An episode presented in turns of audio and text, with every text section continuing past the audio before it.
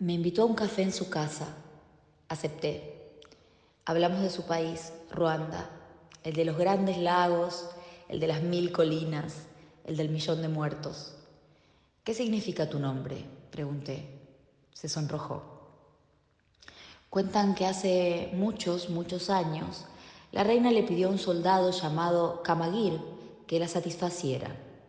El rey estaba siempre ausente en sus campañas militares y ella sentía el fuego de los volcanes ardiendo en su interior. Camagir estaba nervioso, su cuerpo temblaba incontrolable y el temblor dio tal placer a la reina que de su sexo brotó agua. Desde entonces, los hombres buscamos en el interior de las mujeres el manantial sagrado y cuando fluye, nos bañamos en el agua que emana de su tierra, fuente de la vida en un bautismo de fuego. Me excité.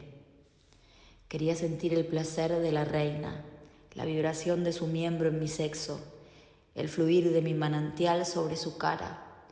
Le besé y su boca me respondió. Las lenguas jugaron mientras nos desnudábamos.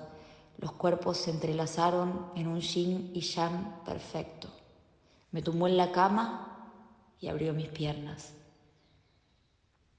Estiró mis labios inferiores y los chupó para humedecerlos.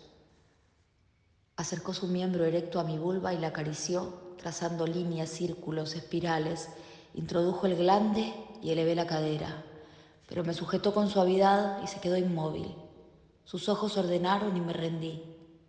Siguió follándome la entrada con figuras geométricas, metiéndola despacio hasta golpear el mismo fondo sacándola de nuevo para acariciar mi vulva, metiéndola despacio hasta golpear el mismo fondo, una y otra vez, una y otra vez, una y otra vez.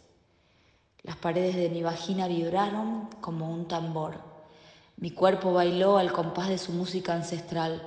Su ritmo atávico resquebrajó la presa y fluí como una cascada.